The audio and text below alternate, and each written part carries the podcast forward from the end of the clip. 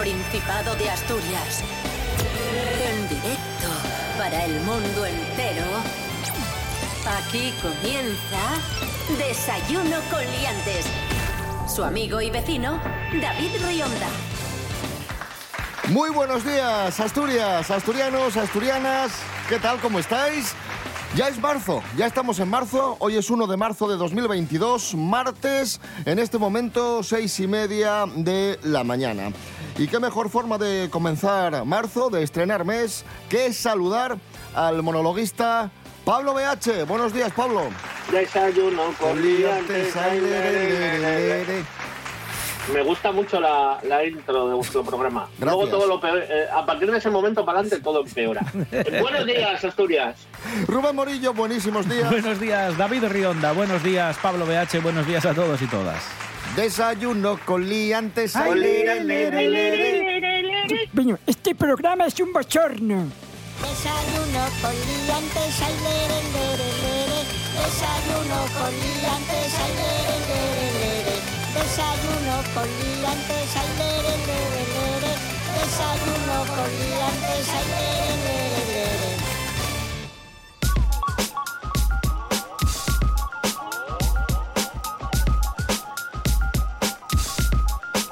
¿Qué tiempo tendremos hoy en Asturias? Pues cuidado ahora por la mañana, brumas, bancos de niebla dispersos pero intensos. Así que ojo si vais conduciendo, mucha precaución, por favor. Y a lo largo del día, a lo largo del día nos dice la Agencia Estatal de Meteorología que tendremos lluvias débiles a moderadas, chubascos a partir del mediodía. Hasta mediodía vamos a tener un poquitín de sol, sobre todo en zona de costa, y temperaturas bastante agradables, mínimas de 7, máximas de 21.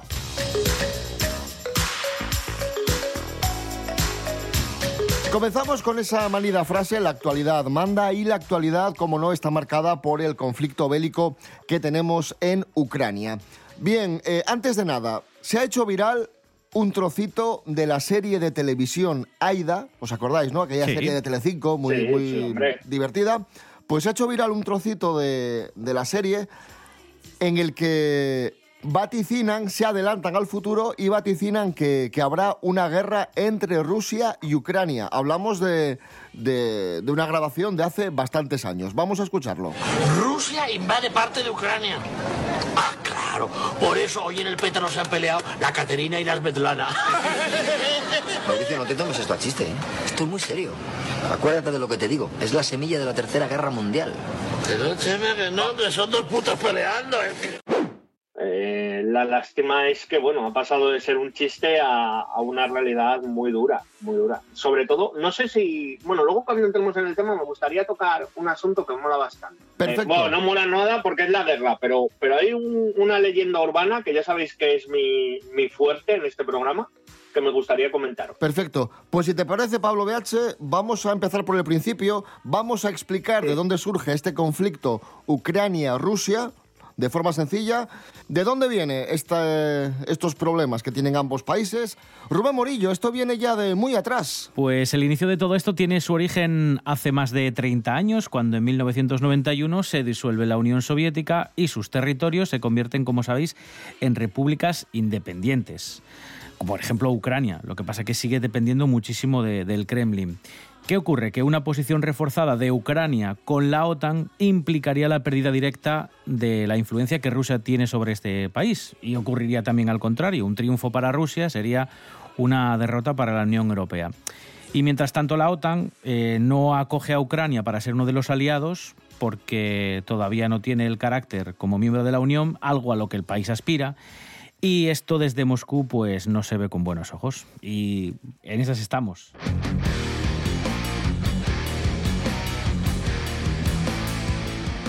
Continuamos en Desayuno Coliantes en RPA, la radio del Principado de Asturias. Estamos hablando de la guerra entre Ucrania y Rusia.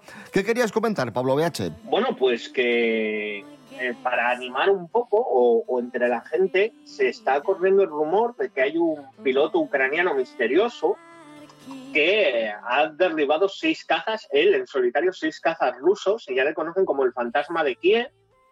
Y, es, es increíble, ¿no? Como incluso en estos momentos tan, tan duros, eh, todavía no hay, no hay datos que, que afirmen si esta persona es este o, o si son diferentes, pero oye, es, es muy curioso cómo en estos momentos eh, encontramos mitos sobre, sobre héroes, ¿no? Sobre esos tíos solitarios que, que se marcan la, la épica y no sé, a mí me, me, ha sonado curioso, me ha sonado así en plan de, joder, qué, qué curioso. Pues hablando de, de, curiosidades, el otro día el diario La Nueva España lo volvió a hacer una noticia que sitúa a Vladimir Putin, al presidente ruso, en Lugones, en Lugones, Ay, Dios. en el año 1998, cuando el presidente ruso entrenó en un gimnasio, en un gimnasio de allí de Lugones, junto al equipo de su país, que a su vez participaba en un campeonato en Oviedo.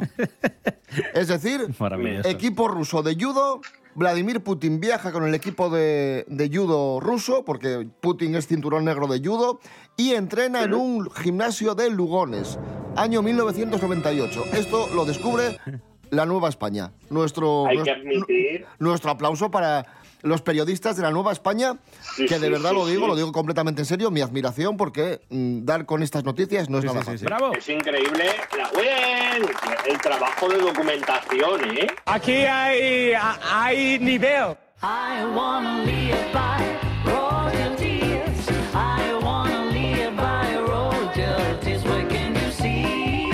Vladimir Putin, presidente ruso, la figura más odiada del momento y con razón por la que ha liado. Faltó su. Curiosidades de su vida. Es un personaje bastante, bastante peculiar. Sí, decíais que es cinturón eh, negro de judo, eh, a, a raíz de esa noticia que nos descubría y que nos contaba la Nueva España. Y sí, pero no solo eso, es que además es maestro nacional de una técnica que se llama sambo, que en ruso significa literalmente Oh. defensa personal sin armas, de la que eh, Putin es experto. Por cierto, tiene un DVD publicado en el que aparece él dando lecciones de artes marciales.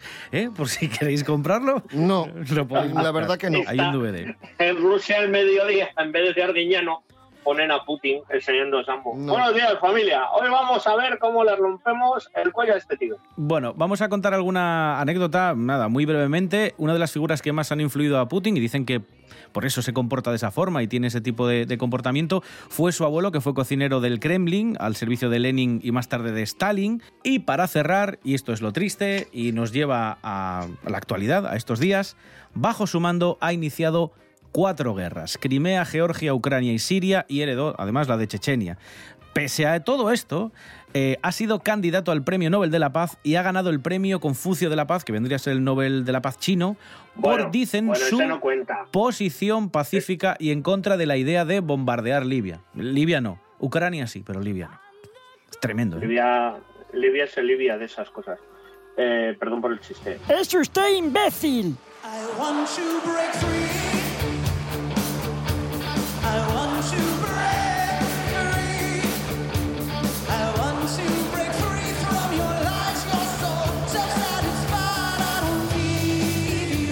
Seguimos en Desayuno con Liantes en RPA, la radio autonómica de Asturias. Y ahora respondemos a, a la gran pregunta, a la pregunta que se hacen todos.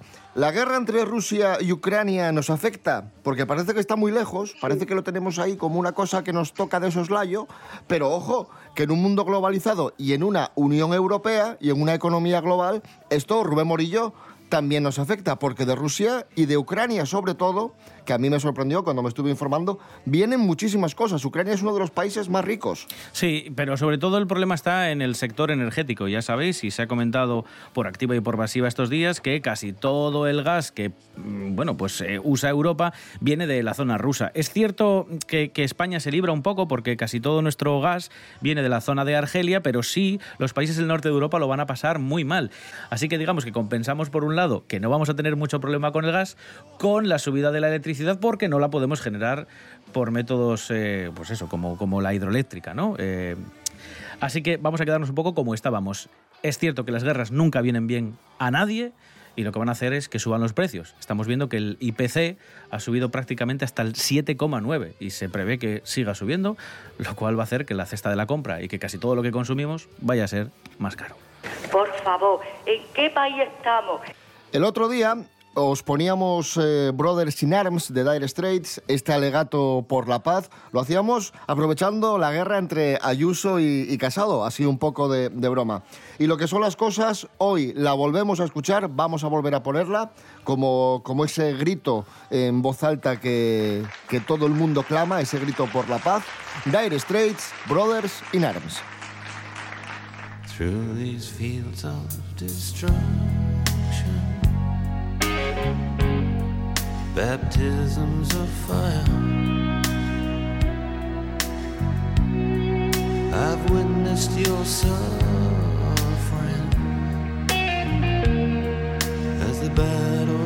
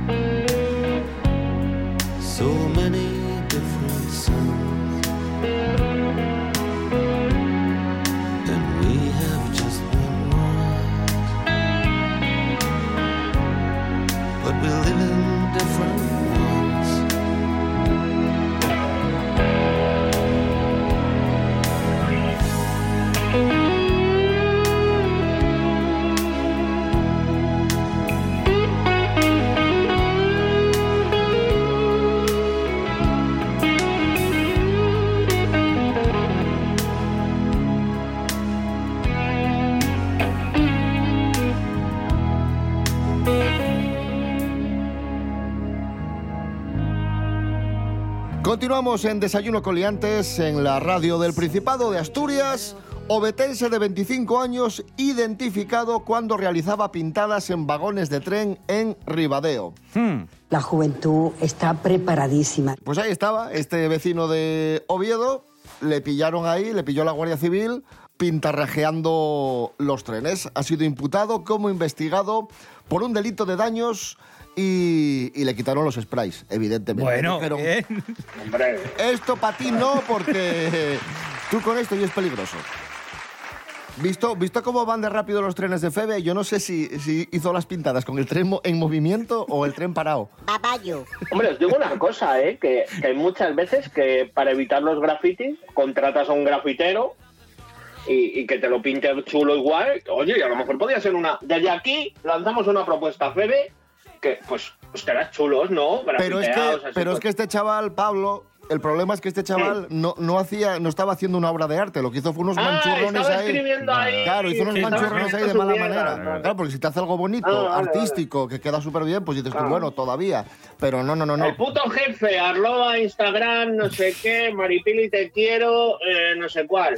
Eh, guay, ¿no? Era ese rollo, ¿no? Así de estos que es, mira mi firma. Y, ah, bueno, pues entonces que pague por gilipollas. No como en Río de Janeiro, donde tenemos el graffiti más grande del mundo, que es una pasada. Esto sí, esto sí es arte. Esto Esto, sí. es- esto sí es maravilloso. Sí. El graffiti más grande del mundo. Rubén Morillo, ¿cuánto, cuánto mide? Buf, muchísimo. Se llama el mural Das Etnias.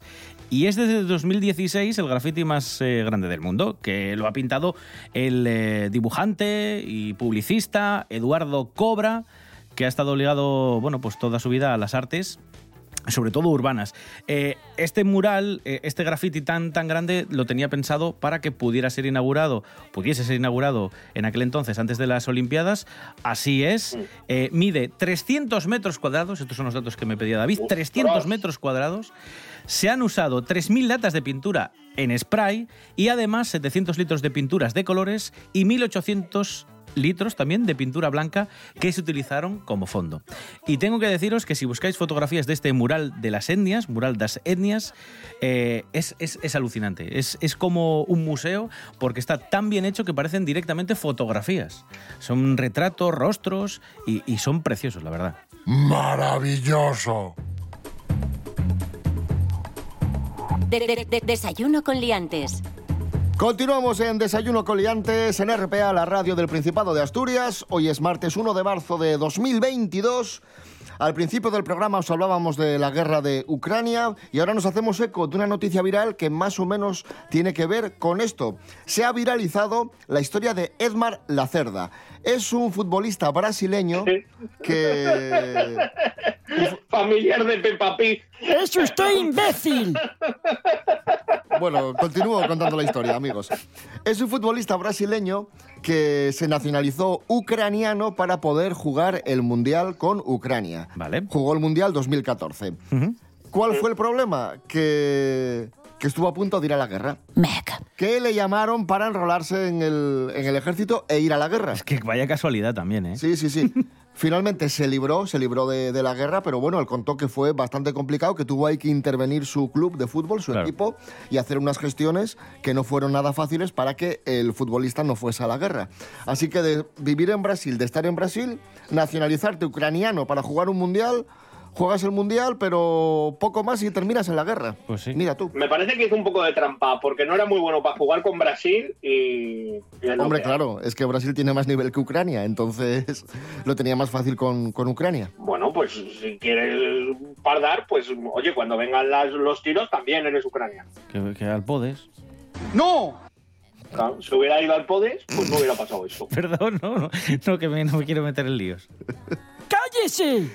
Chus Naves ha hablado con él, con Edmar Lacerda, el futbolista brasileño que, que se, nacionalizó, se nacionalizó ucraniano y que casi acaba la guerra. Adelante, Chus Naves.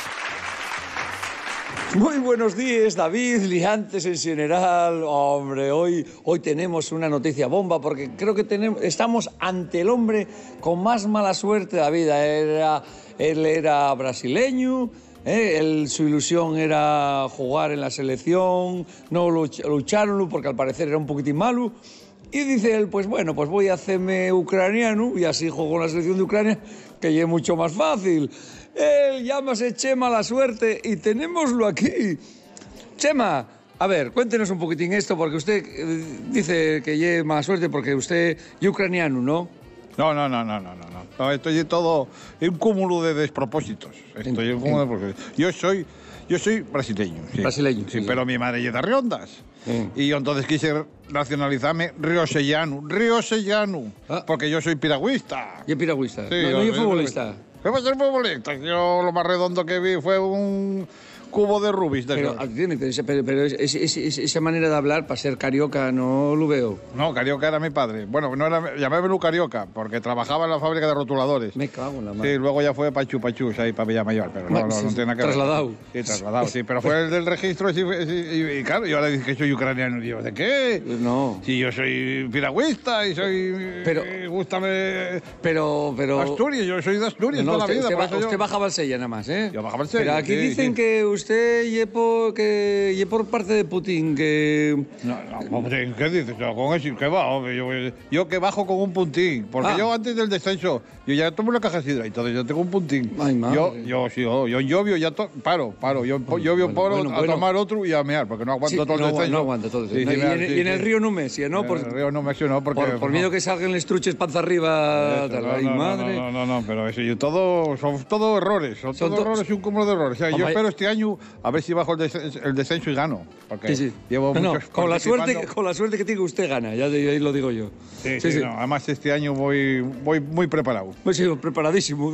Pues, pues ya lo ves, que no, que él no, no tiene nada que ver con eso, no, no tiene tanta mala suerte. ¡Vamos, venga, baja! eh, atiéndeme, no, no, voy, de- voy a dejarlo porque el hombre está muy centrado. ¿Ves? Está liado. Que ya es mentira todo, hay que leer la letra pequeña. Hasta luego, chavales. Quedo tranquila porque de John gano. Yo voy a crecer, nada más que tú me dejes. Voy a allargar la sombra para medir los dos pasos. Querrás saber de mí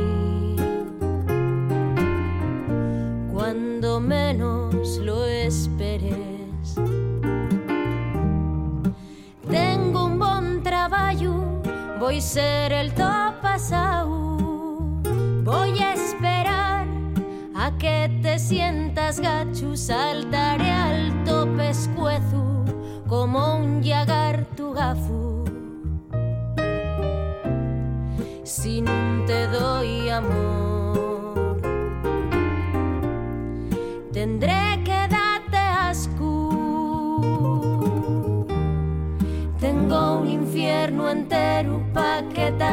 bien la tiesta. Los míos dulces bocaos, les mejores escenas. Tengo tanta paciencia que no puedo con ella. Sigue por compasión. Afórranos la pena.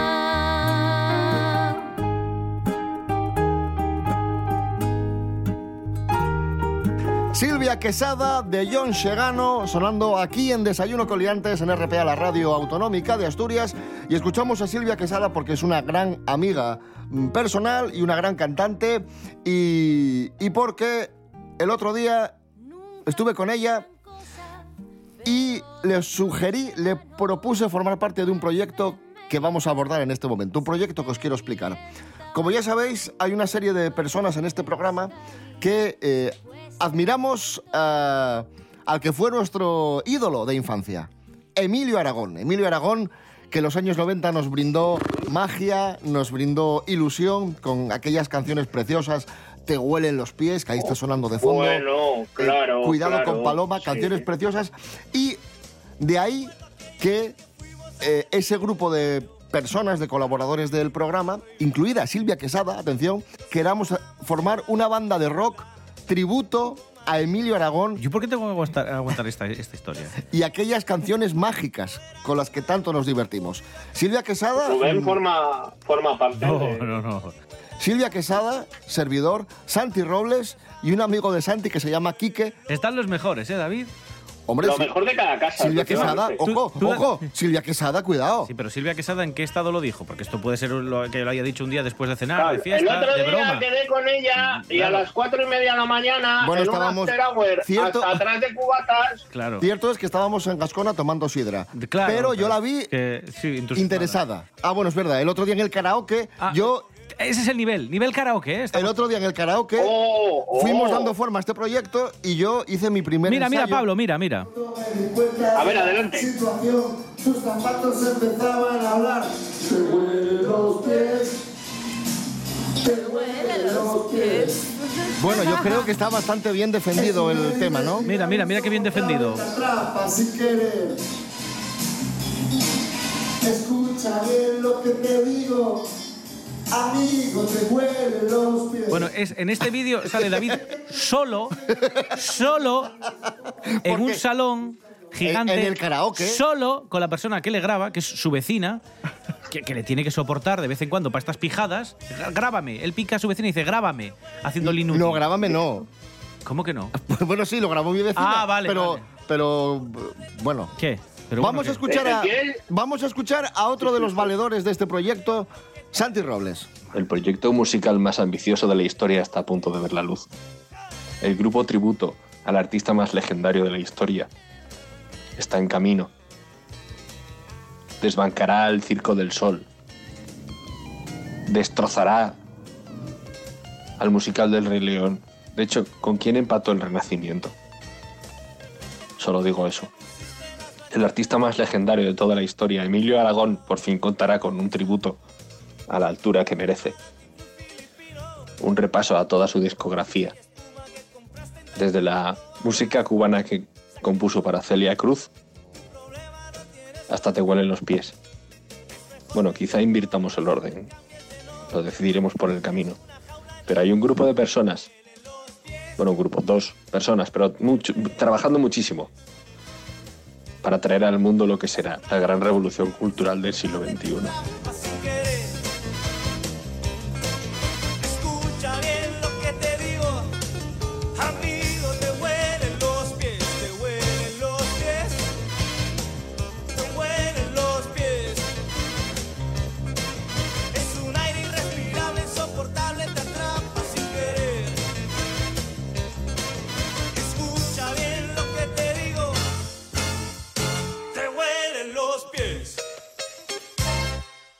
Y ahora vamos a escuchar a, a un detractor de, de este proyecto, Fran Estrada. Fran Estrada no está de acuerdo con, con este proyecto, al igual que Rubén Morillo.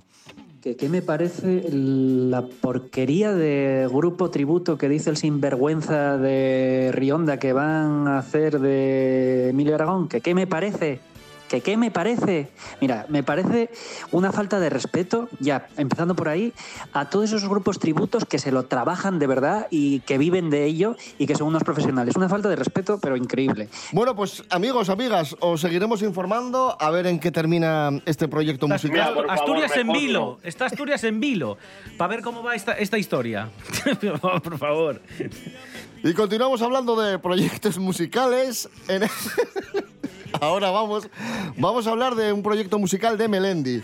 Melendi, que, bueno, ¿qué ¿Vais, pasa? vais a también Bueno, a lanzaros a, a un grupo No, tributo a Va, Melendi? va primero Emilio que Melendi, ¿eh? es que, me lo, es que no me ponéis fácil, es que, Ojo, ¿eh? es que son todo palos en las ruedas, que no me dejáis hacer el programa. O sea, eh, eh, tú, tú date cuenta del orden. El primero es Emilio y luego ya va Melendi. Y si llega a venir No, uno no, ni siquiera Emilio. Primero va el proyecto de David, Claro, bajo claro. los efectos de la Sí, sí, sidra, sí. de hacer un grupo tributo, porque tiene un grupo de WhatsApp, y luego pues un chaval que ha empezado a cantar que se llama Melendi. Claro. Bueno, el otro día os Si con- llega a venir U2, o si vamos a hablar de U2, vamos, nos cagamos en U2, por ejemplo. o el en Pink otro, Floyd. Nah. el otro día os contábamos que muchos fans de Fernando Alonso habían pedido a Melendi que hiciese una nueva canción para dar ánimos a Fernando Alonso. Sí, un remix o algo así, ¿no? Efectivamente, pues Melendi ha accedido y hará una nueva canción para Fernando Alonso. Nos lo cuenta Bien. Jorge Aldeitu. Buenos días, Jorge. Muy buenos días, liantes. Yo no sé si os acordáis de esta canción que sonaba en 2005 que se titulaba El Nano. Era parte de un disco de Melendi que era Que el cielo espere sentado. Es que desde 2005 ya pasaron unos añinos. Pues bien, ahora que estamos en 2022 y Fernando Alonso vuelve a la Fórmula 1, lo que han pedido los fans de Melendi es que haga un remix de esta canción, del Nano. Incluso hay quien va más allá y abre una página de estas de recoger firmas y ha hecho una petición para hacer una segunda parte de la canción. Todo esto le ha llegado a Melendi un poco de manera inesperada, se lo han preguntado porque la verdad que Melendi, según cuenta, es nulo en redes sociales, que no sabe usar Instagram, que de vez en cuando se mete en ellas, pero que como que, eso, que se le da fatal. Entonces él, que entiende poco de redes sociales, entra ahí y está bombardeado de mensajes de los fans donde le piden o una nueva canción, un remix de, de la antigua del 2005. Ante todo esto está un poco desbordado, está alucinado y lo que dice es que Fernando Alonso no necesita canciones porque es todo un campeón, pero que bueno, que lo va a estudiar y si es deseo de todos sus fans va a hacer una canción nueva. Así que veremos en qué acaba todo esto, si los fans se salen con la suya. Un saludo. Gracias, Jorge Aldeitu. Nos vamos escuchando likes y cicatrices de Melendi. Volvemos mañana a las seis y media de la mañana. ¿Qué pasa, Rubén Morillo? Nada, nada. Es que de verdad, es que... Eh, que bueno, nada. Qué que- poco, respeto tenéis por las personas. Y no podéis, no podéis hacer algo más sencillo. Por ejemplo, hoy que es martes de carnaval, ¿no? Que en Gijón hay desfile y todas estas cosas. No te puedes disfrazar de Emilio Aragón y ir tan pichi por ahí por la O calle. de, o de Melendi. o de Melendi, que tener que andar haciendo estos grupos tributo y. y- y- no, bueno, en fin, nada. Qué, qué- qué buen día. Hasta mañana. Hasta, mañana. Likes y cicatrices de Melendi. Pablo BH, gracias. Hasta mañana. Eh, mm, solo me podrás decir gracias si dejas de cantar. Hasta mañana, Asturias. cicatrices va sonando el blues de la religión de los youtubers, de la comunión de las fake news, de esos sin raíces. Hay alguien ahí más da que insultes o critiques. Me da igual lo que piensas de mí, tú solo deja un like.